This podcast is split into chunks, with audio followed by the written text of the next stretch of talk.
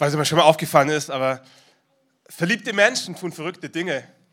Weiß, wer Teenagerkinder zu Hause hat, so wenn die, die erste Flamme mal äh, zu Hause aufschlägt und so. Verliebte Menschen tun komplett verrückte Dinge. Verliebte Menschen gehen im Regen spazieren.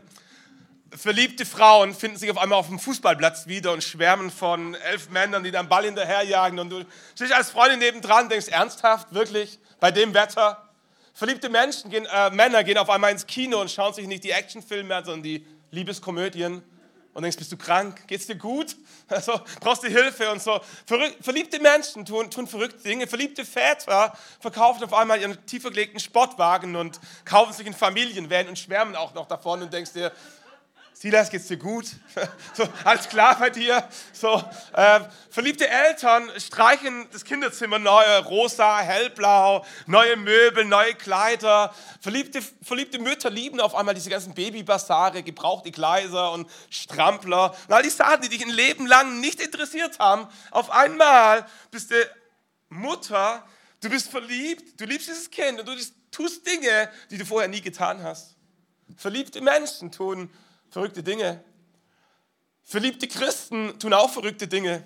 Das ist auch schon mal aufgefallen, wenn du in die Kirche gehst und du denkst, Kirche ist irgendwie so ruhig und gesetzt und äh, alles so ein bisschen angepasst, so, dann kommst du irgendwie vielleicht hier ins Gospelhaus und denkst, die sind alle ein bisschen crazy. Die stehen, die klatschen, die, die singen, die heben die Hände, die, die tun so, wie wenn ihnen das Spaß macht und denkst, denkst ernsthaft?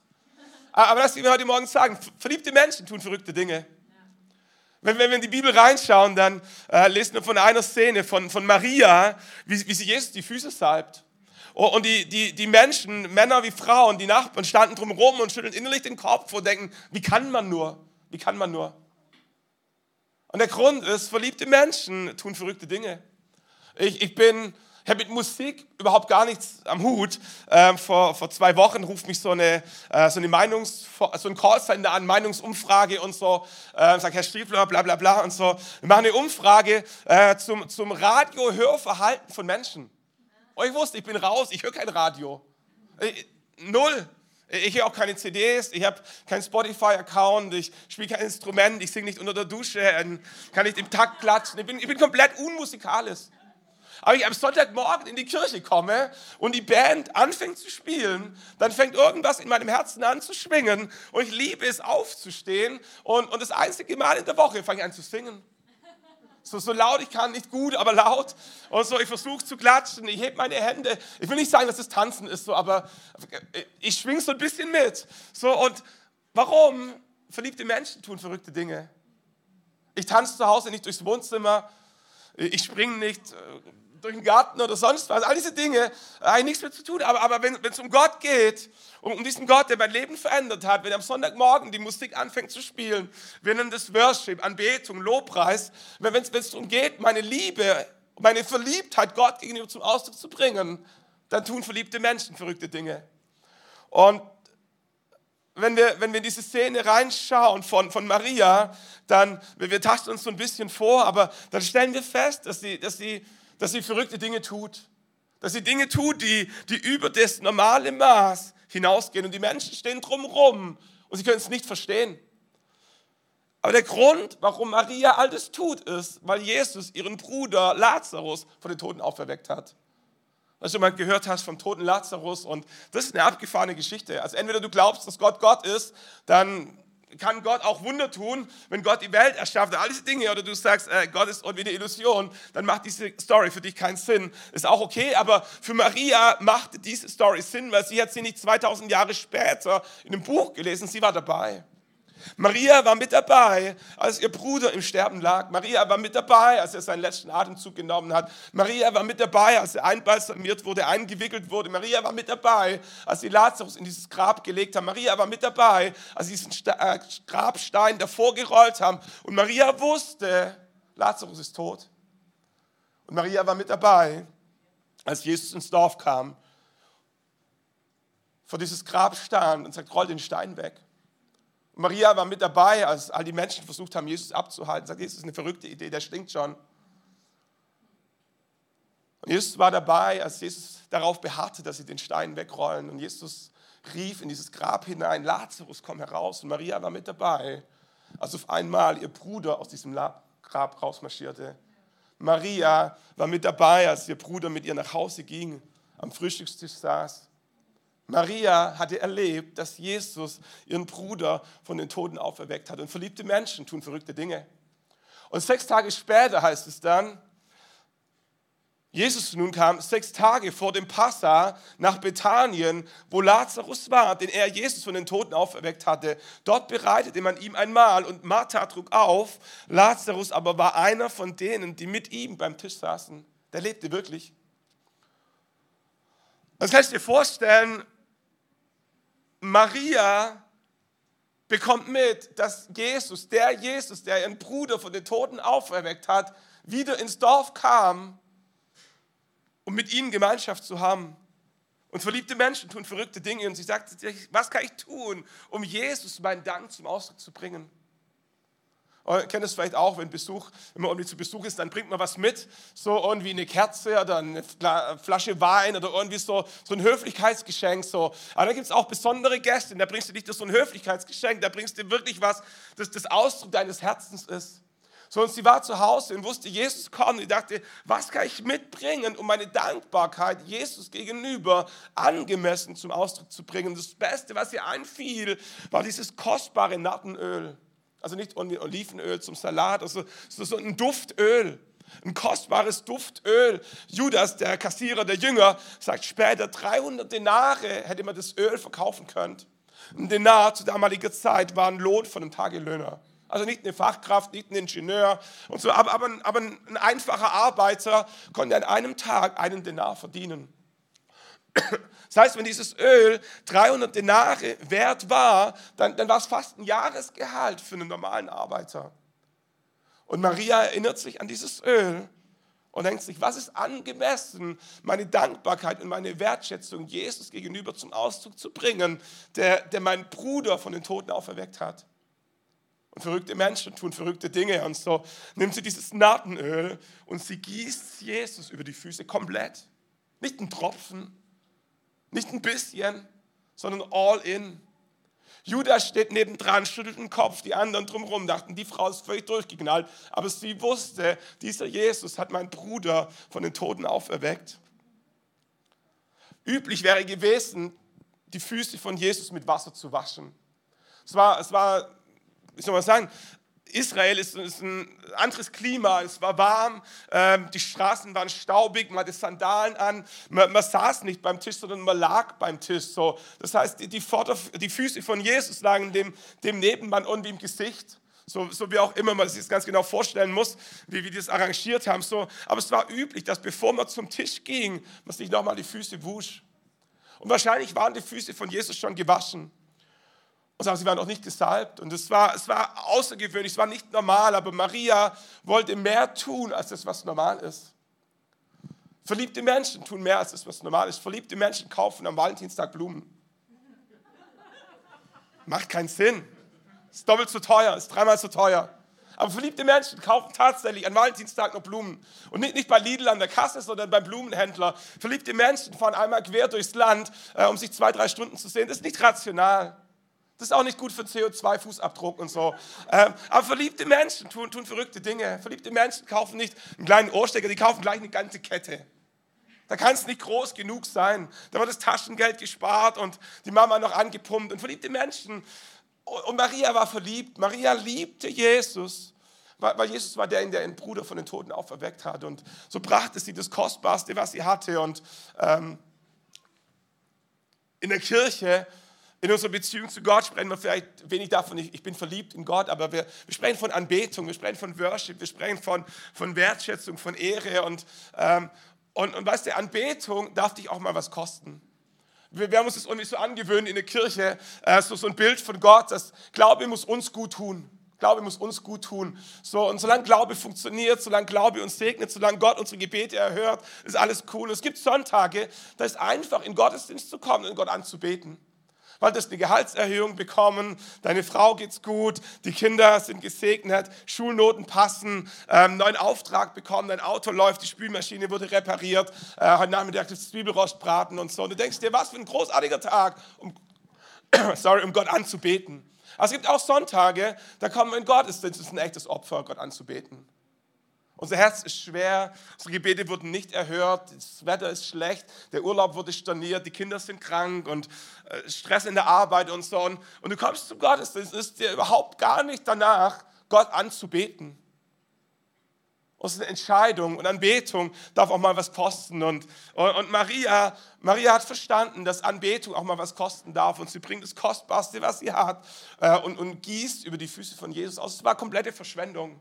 Für alle drumherum, die haben nur den Kopf geschüttelt, aber für Maria war es das Einzige, was angemessen ist, um ihren Dank Gott gegenüber zum Ausdruck zu bringen. Und wenn wir als Kirche am Sonntagmorgen singen, dann magst du manchen, manchen ein bisschen, bisschen weird wirken, ein bisschen spooky, ein bisschen extrem und enthusiastisch und so. Aber für uns, die, die wir Jesus lieben, die, der, wo Jesus unser Leben verändert hat, für uns ist das einzig Angemessene, am Sonntagmorgen einmal aufzustehen, die Hände zu nehmen, Gott zuzujubeln, zu klatschen und sagen, Jesus, ich danke dir, dass du mein Gott bist. Danke, dass du mein guter Hirte Hirte bist. Ich danke dir, dass du Brot des Lebens bist. Ich danke dir, dass du dass das Licht in der Finsternis bist. Ich danke dir, dass du der Weg, die Wahrheit und das Leben ist. Niemand kommt zum Vater. Denn ich danke dir, dass du auf dem Thron sitzt und danke, dass du wiederkommen wirst. Und ähm, ja, da steckt eine Glaubensannahme dahinter. Aber für Menschen, die Jesus in ihrem Leben erlebt haben, ist Anbetung Ausdruck ihrer Liebe zu Gott. Und Anbetung darf auch mal was kosten. Im Hebräerbrief lesen wir an einer Stelle im Kapitel 11, Vers 4, durch Glauben brachte Abel, also ganz am Anfang in der Bibel, Adam und Eva und dann Kain und Abel, äh, ihre zwei Söhne, durch Glauben brachte Abel Gott ein besseres Opfer dar als Kain. Nicht jedes Opfer ist gleich gut. Habt ihr auch schon gemerkt, nicht jedes Geschenk ist gleich viel wert. So, es gibt Geschenke, die, die berühren das Herz deiner Frau und es gibt Geschenke, die sind einfach nur, ja, die, die reichen um, die reichen um ungeschoren davon zu kommen, aber wirklich begeistern tun sie auch nicht. Und mit Gott ist genauso. Es gibt so eine Form, wo wir am Sonntagmorgen, wir können zum Gottesdienst kommen und unsere Pflicht abliefern, sagen Gott so, ähm, passt schon, bitte kein Vorwurf, aber es berührt nicht das Herz von Gott und wir können Opfer bringen, können ihn anbeten auf eine Art und Weise, wo, wo das Herz Gottes berührt wird.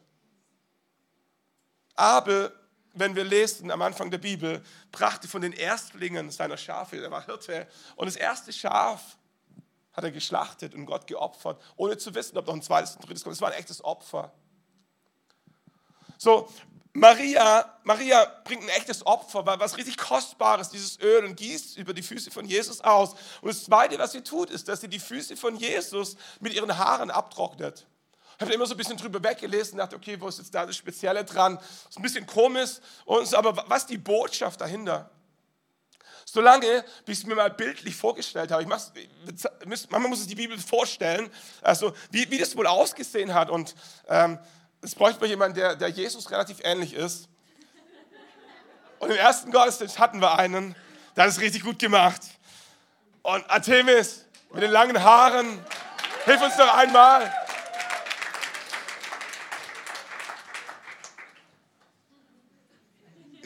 Stell, stell das mal vor, also Jesus sitzt da, also er sitzt, Jesus lag, so und Maria nahm das ganze Öl und hat es ausgegossen über, seine Füße und seine Füße trieften jetzt von Öl.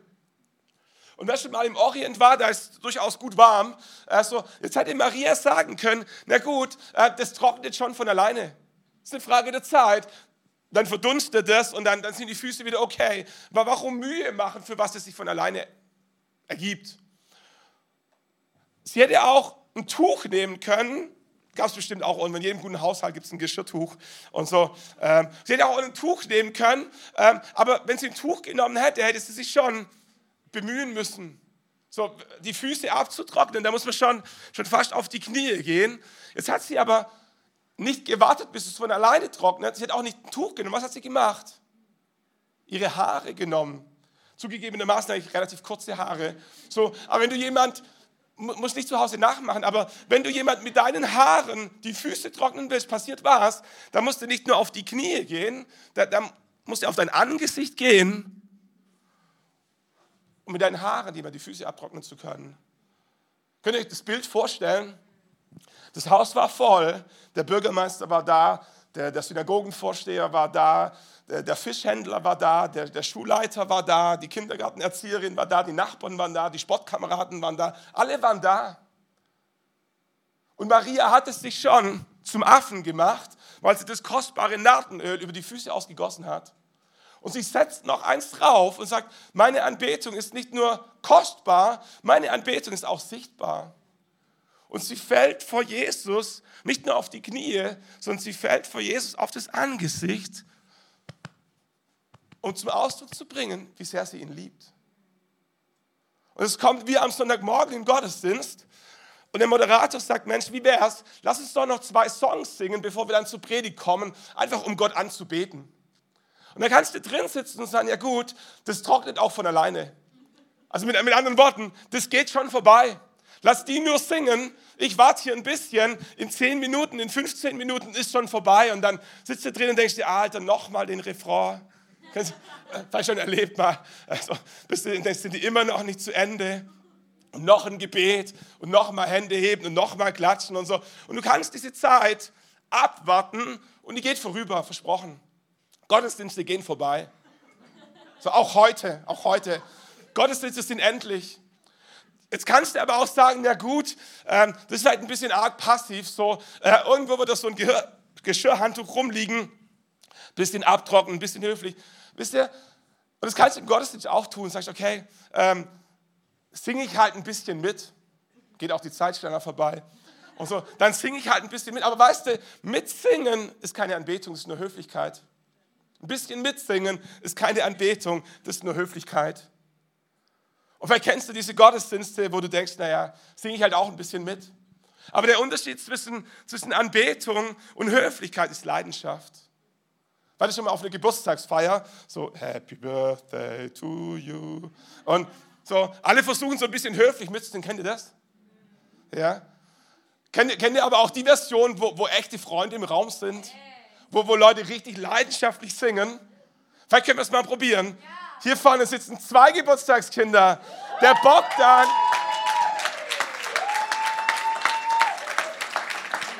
Äh, das musst du zuerst mal hinbekommen. Geburtstag zu haben und dann noch eine Ehefrau zu finden, die am selben Tag Geburtstag hat. So, wenn sie dann auch noch gut aussieht, dann, ist, dann hat der Herr gesprochen. So, okay. Bogdan und Anka haben heute Geburtstag. Und wie wäre es, wenn wir ihnen einmal, einmal von ganzem Herzen Happy Birthday singen? Happy Birthday to you.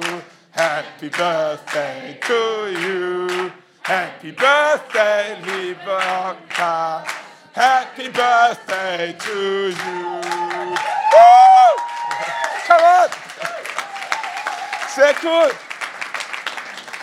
Okay, also er ist nicht Jesus, aber sie haben tatsächlich Geburtstag heute. Und das war.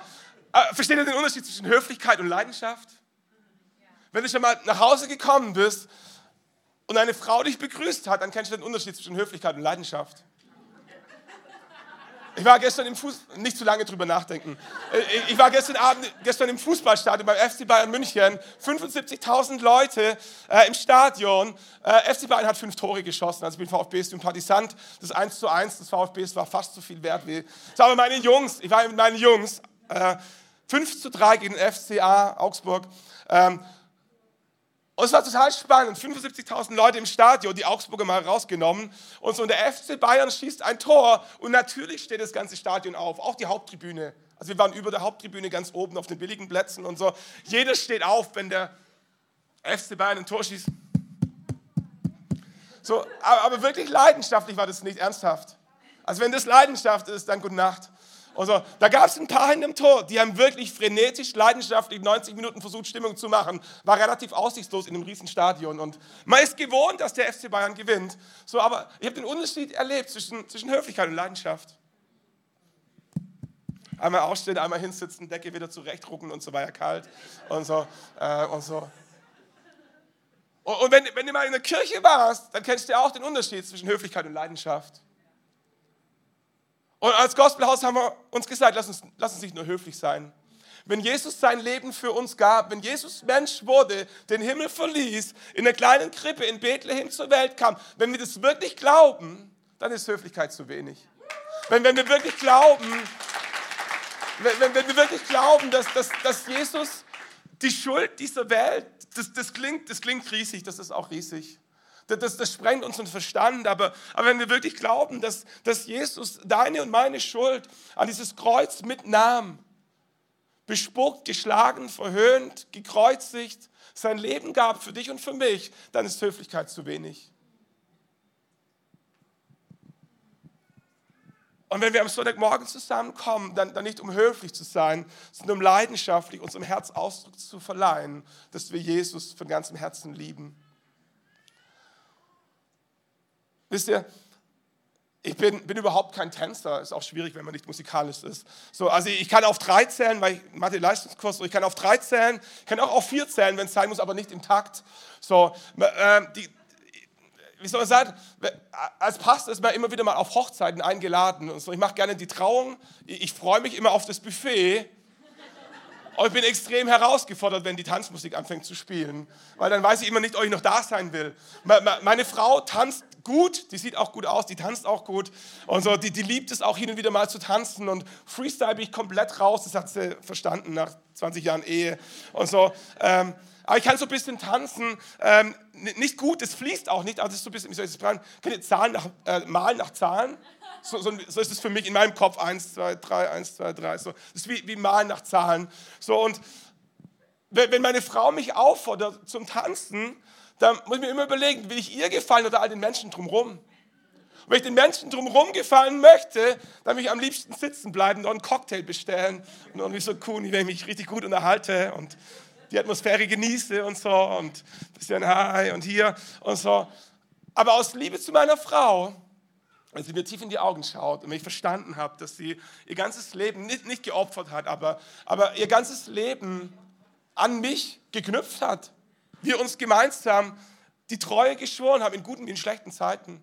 Wenn ich verstanden habe, durch, in, in, was sie mich alles begleitet, wie gut sie zu mir ist, wie sie mich ermutigt, wie sie mich, ähm, an mich glaubt, wie sie für mich da ist, wie sie den Mut hat, mich zu korrigieren, wie sie, wie, wie, sie, wie sie die Wäsche macht, wie sie für die Kinder da ist, wie sie, all diese Dinge, da denke ich mir, who cares, was die Menschen denken?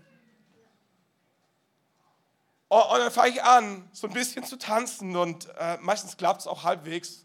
Und je besser es klappt, desto mehr kann ich es genießen. Und äh, je mehr ich es genießen kann, desto mehr vergesse ich die Menschen um mich herum. Und das ist das, was bei Anbetung passiert. Wenn wir am Sonntagmorgen zusammenkommen als Gospel, dann geht es nicht darum, was, was der neben dir denkt, sondern es geht darum, was der da oben für dir denkt. Und manchmal mag es ein bisschen crazy, ein bisschen verrückt ausstehen für jemanden, der denkt, Alter, aber wisst ihr, verliebte Menschen tun verrückte Dinge. Und für meine Frau traue ich mich aufs Tanzparkett. Und für, für meinen Gott da oben singe ich sogar, klatsche, heb die Hände, weil, weil, weil er würdig ist. Weil er würdig ist. Und ähm, während, während, während alle Menschen mich sehen, habe ich nur Augen für meine Frau. Und, und ich glaube, es ist so wichtig, dass wir verstehen, weil bei Anbetung geht es nicht um die Menschen um dich herum, sondern es geht, es geht um, die Menschen, äh, um, um Gott selber. Maria, als Jesus die Füße salbte, als sie sich auf ihr Angesicht warf und mit ihren Haaren in die Füße trocknete, da ging es ihr nicht darum rum, was die anderen Menschen denken. Das Einzige, was für sie zählte, ist dieser Jesus, der einen Bruder von den Toten auferweckt hat.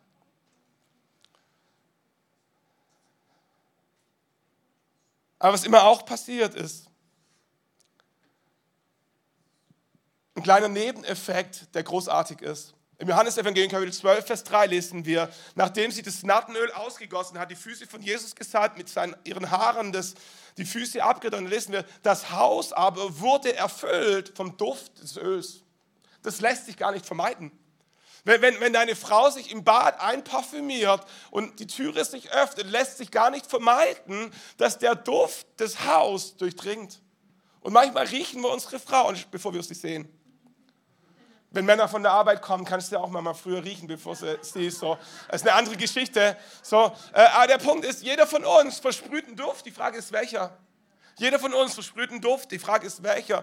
Wir wissen nicht genau, nach was der Raum roch, bevor Maria Jesus die Füße gesalbt hat. Vielleicht nach Fisch von Petrus, vom Arbeiten. Vielleicht nach Schweißfüßen von der langen, von der langen Wegstrecke.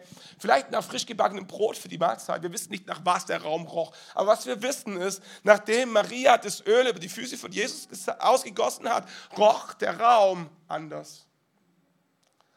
Anbetung verändert die Atmosphäre im Raum. Hat einen Grund, warum Kirchen Musik, Anbetung, Lobpreis in ihre Gottesdienste einbauen. Die Stile sind unterschiedlich. Martin Luther hat ordentliche Kneipensongs genommen, neu vertextet und in die Kirche mit, in, äh, mit reingenommen. Und so Johann Sebastian äh, Bach, glaube ich, war es, äh, hat immer unten drunter geschrieben, Solia Deo Glori, Gott allein die Ehre. Und all diese Geschichten. Und, und Musik war schon immer ein Teil von Kirche. Warum? Weil Anbetung die Atmosphäre im Raum verändert. Keine Ahnung, mit was du heute Morgen gekommen bist, mit Sorgen, mit Zweifeln, mit der Frage, ob Gott gut ist, wie es deinen Kindern geht, wie morgen funktioniert, wie, wie du all das schaffen sollst, wie du dein Leben bewerkstelligen sollst, Minderwertigkeit, Unsicherheit. Manchmal ist der Duft in unserem Leben nicht immer der beste. Und am Sonntagmorgen kommen wir zusammen als Kirche und wir, wir fokussieren uns auf Gott und wir, wir singen ihm zur Ehre. Warum? Weil sie die Atmosphäre im Raum verändert, weil sie die Atmosphäre in unserem Herzen verändert. Auf einmal wird Jesus groß und unsere Sorgen werden kleiner. Auf einmal verstehen wir, dass da jemand da ist, der auf dem Thron sitzt, dem gegeben ist alle Gewalt im Himmel und auf Erden. Auf einmal verstehen wir, dass es einen guten Vater im Himmel gibt, der uns liebt, der der Mensch geworden ist, um für uns da zu sein. Auf einmal realisieren wir, dass es einen guten Hirten gibt, der mit uns geht durchs finstere Tal. Auf einmal realisieren wir, dass, dass, dass Jesus das Brot des Lebens ist. Auf einmal realisieren wir, dass, dass Jesus der Weg, die Wahrheit und das Leben ist. Und während wir gemeinsam Gott anbeten, verändert sich die Atmosphäre im Raum. Ich möchte Mut machen, wenn du zu Hause in deiner Arbeitsstelle, wenn du irgendwo wahrnimmst, da ist echt eine ungute Atmosphäre. Manchmal hilft ein bisschen lüften. Frische Luft reinbringen. Möchte Mut machen. Lass mal ein bisschen Anbetungsmusik laufen. Lass mal ein bisschen christliche Musik laufen in deinem Wohnzimmer, in deinem Auto, in deiner Arbeitsstelle. Einfach nur, um, um die Atmosphäre im Raum zu verändern. Was aber immer auch passiert ist, dass es ein paar Menschen gibt, die es nicht verstehen. Da gibt es irgendwie so einen religiösen Spirit, vielleicht tragen wir den auch alle so ein bisschen mit, äh, wo, wo, wo von außen kritisch beäugt und denkt sich, Alter, wirklich? Ernsthaft? Ist es nicht ein bisschen zu, zu extrem, too much? Wenn, wenn, wenn, zwei, wenn zwei frisch Verliebte und wir in der Bushaltestelle und miteinander sitzen und miteinander knutschen, da denke ich mir als 20 Jahre Feier, der alte ernsthaft. Muss es wirklich sein? Kennst du das? So, da tuppeln zwei auf dem Sportplatz und denken, Alter, sind wir deswegen hier? So, es ist auch nicht, nicht weise, mit zwei Verliebten zusammen in Urlaub zu fahren. Und so lass die alleine fahren. So, ähm, kennst du das? Du, du, siehst zwei Verliebte und du schaust als außen drauf und denkst, also, das ist ein bisschen too much. Aber verliebte Menschen tun verrückte Dinge und, und, und wenn Menschen leidenschaftlich Gott anbeten, gibt es garantiert irgendjemand, der sie anschaut und denkt, Alter, komm mal wieder runter. Mach mal ein bisschen Piano. Sind doch Deutsche. In, in der Kirche ist doch alles, in der Kirche ist man doch andächtig. Weißt du, Judas war derjenige, der den Mut zusammennahm, Jesus in die Augen schaute und sagte, Jesus, warum? Warum? Warum so eine Verschwendung? Warum dieses ganze Öl ausgegossen über deine Füße? Dieses Öl hätte man verkaufen können für 300 Denare, für ein Jahr. Man hätte so viel Gutes machen können. Warum so viel Leidenschaft verschwenden für Gott? Was Judas nicht verstanden hatte, war, dass Jesus nicht nur ein guter Rabbi war, sondern der Sohn Gottes. Und wenn, wenn, du nicht verstanden hast oder wenn du nicht glauben kannst, was ein gutes Recht ist, dass Jesus der Sohn Gottes ist, dann macht Anbetung keinen Sinn. Dann sind all die Spinner, die zur Kirche gehen, alle ein bisschen durchgeknallt. Und dann gibt es so, so ein Level, wo wir sagen, das können wir noch irgendwie religiös akzeptieren. Man darf in Deutschland glauben, aber nicht zu, nicht zu fanatisch. Man darf, man darf auch in Deutschland beten, man darf auch die Hände falten, aber, aber vielleicht nicht ausstrecken. Man darf auch mal was spenden für die Kirche, aber, aber keine 10 Prozent. Natürlich dürfen wir beten, aber nicht in Sprachen und so. Da gibt es so, so, ein Level, wo wir sagen, das ist religiös in Ordnung, das kriegen wir noch hin. Aber, aber wenn es too much wird, wenn aus Höflichkeit Leidenschaft wird, dann regt sich irgendwie so ein religiöser Spirit, der, der Leidenschaft klein halten möchte. Ein religiöser Spirit hat nichts gegen die äußere Form, solange es nur Fassade ist. Aber was religiöse Geister, Mindsets hassen, ist Leidenschaft und Echtheit. Und, und, und Jesus schaut Judas an und sagt, Judas, dieses Öl hat sie ausgegossen, nicht nur aus Dankbarkeit für ihren Bruder, sondern prophetisch vorherschauend, vorausschauend auf mein Sterben, auf mein Begräbnis. Und aus der Perspektive, aus der Perspektive, dass Jesus der Sohn Gottes ist, hat sie alles richtig gemacht. Alles, was ansonsten verschwenderisch wirkt. Wenn Jesus wirklich Gottes Sohn ist, ist keine Verschwendung. Dann macht es auf einmal Sinn. Dann macht Leidenschaft für Gott auf einmal Sinn. Dann macht Hände heben, dann macht Klatschen, dann macht Singen, dann macht Sonntags in die Kirche rennen auf einmal Sinn, wenn Jesus wirklich der Sohn Gottes ist. Wenn, wenn, wenn Jesus nicht der Sohn Gottes ist, dann ist Worship einfach nur Karaoke. Wenn Jesus nicht der Sohn Gottes ist, dann kannst du gerne sitzen bleiben und einfach ein bisschen chillen und warten, bis es vorbeigeht. Aber wenn du von ganzem Herzen glaubst, dass Jesus der Sohn Gottes ist, Mensch geworden, um dich zu retten, dann, dann ist Leidenschaft, ist Anbetung die einzig angemessene Antwort darauf. Und jetzt stehst du vielleicht hier und denkst dir, Alter, wenn mein Bruder von den Toten auferweckt worden wäre, dann würde ich Jesus auch leidenschaftlich anbeten. Aber wisst ihr, Jesus hat nicht nur Lazarus von den Toten auferweckt, Gott hat dir Leben geschenkt. Und das vergessen wir so schnell. Ähm, du und ich, wir wurden nicht produziert, wir wurden von Gott geschaffen. Da gab es mal eine Samenzelle und eine Eizelle die haben sich nie gefunden. Und, und was kein Mediziner alleine herstellen kann, hat Gott möglich gemacht, dass aus dieser Eizelle und dieser Samenzelle Leben entsteht. Ein Mensch entsteht der atmen kann, der essen kann, der sprechen kann, der Gefühle entwickeln kann, der denken kann, der, der Weisheit entwickeln kann, der Romantik empfinden kann, der, der Zuneigung empfinden kann, der, der, der mit Gott connecten kann. Dass du lebst, ist mindestens so sehr ein Wunder, wie das Lazarus von den Toten auferweckt wurde. Wenn, wenn du schon mal dabei warst bei einer Geburt und realisiert hast, wie hilflos Menschen sind, in diesen letzten Phasen einer Geburt, dann hast du vielleicht ein bisschen eine Vorstellung, wie groß Gott ist, dass er Leben kreieren kann. Und Gott hat nicht nur Leben geschenkt, Gott, Gott bewahrt auch Leben. Gott bewahrt auch Leben. Und unsere, unsere Älteste, die Sarina, wir waren in Ägypten im Urlaub vor vielen Jahren schon. Sie war drei Jahre alt, glaube ich. Und Joshua war schon geboren, Samuel noch nicht. Und ich musste mal schnell auf Toilette. Meine Frau war abends noch am Pool so ein bisschen spazieren. Und, Sarina fällt in den Pool und keiner sieht's. Und irgendwann realisiert Katrin, dass die Kleine weg ist. Und dann fängst du an, natürlich zu suchen, wo, wo, wo ist deine Tochter? Und auf einmal siehst du deine Tochter im Pool treiben. Und du hast keine Ahnung, wie lange sie da schon drin ist. Und ein anderer Gast sieht es auch springt rein, holt sie raus und sie lebt.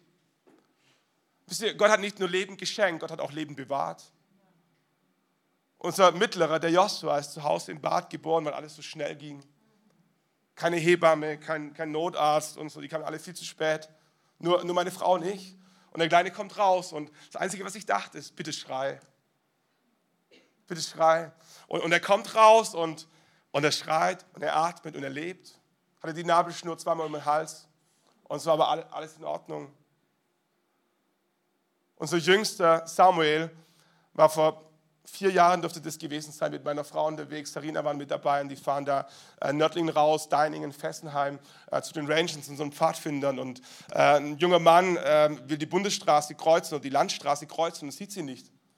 Und sie fährt mit, meine Frau, mit den Kindern mit 100 ungebremst in diesen Kleintransporter rein, den überschlägt, er landet auf dem Feld und sie komplett eingeschränkt. Unser Kleiner erzählt bis heute noch ganz stolz, wie er von alleine aus dem Auto rausgeklettert ist. Wir, wir vermuten, dass er geschlafen hat, wir wissen keine Ahnung. Meine Frau musste ins Krankenhaus, weil, weil Nackenwirbel und Schmerzen und, so und alles gut gegangen. Aber der Kleine steigt aus dem Auto aus, er hat gar nichts. Der hat auch keine psychische, der, der kann sich gar nicht daran erinnern, außer, außer dass er aus dem Auto ausgestiegen ist. Unsere Tochter sitzt vorne rechts, hat ein bisschen eine Schramme am Knie, ein bisschen Prellungen hier vom Gott und so, aber nichts. Tempo 100. Wisst ihr, Gott hat nicht nur Leben geschenkt, Gott hat auch Leben bewahrt. Und verliebte Menschen tun verrückte Dinge.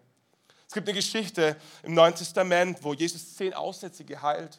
Zehn, zehn kranke Menschen, Aussätzige, körperlich krank und, und gesellschaftlich ausgestoßen, weil hochinfektiös. Und Jesus spricht ein Wort der Heilung und alle zehn werden gesund. Und das Krasse an der Geschichte ist, nur ein einziger kommt zurück und sagt Danke. Und ich habe mir vorgenommen, für mein Leben dieser eine sein zu wollen, der zurückkommt und Danke sagt. Wenn Jesus dir Leben geschenkt hat, wenn Jesus dir beigestanden ist in deiner Schulaufgabe, in deiner Abiturprüfung, weil es sind viele, viele Menschen, die nicht an Gott glauben, beten in schwierigen Situationen. Und manchmal versprechen wir die verrücktesten Dinge. Sag Gott, wenn du mir jetzt hilfst, den Führerschein zu bestehen. Sag Gott, wenn der Blitzer nicht funktioniert hat, ich verspreche dir, ich weihe dir mein Leben. Kennt ihr das? Weißt du, wer schon mal gebetet hat und, und Gott irgend, sagt Gott, wenn du mir jetzt hilfst, ich verspreche dir, und wie schnell geht es, dass Gott hilft und zwei Wochen später denken wir, guter Zufall, habe ich gut hinbekommen. Danke, dass mein Nachbar da war. Und wir vergessen, Gott Danke zu sagen.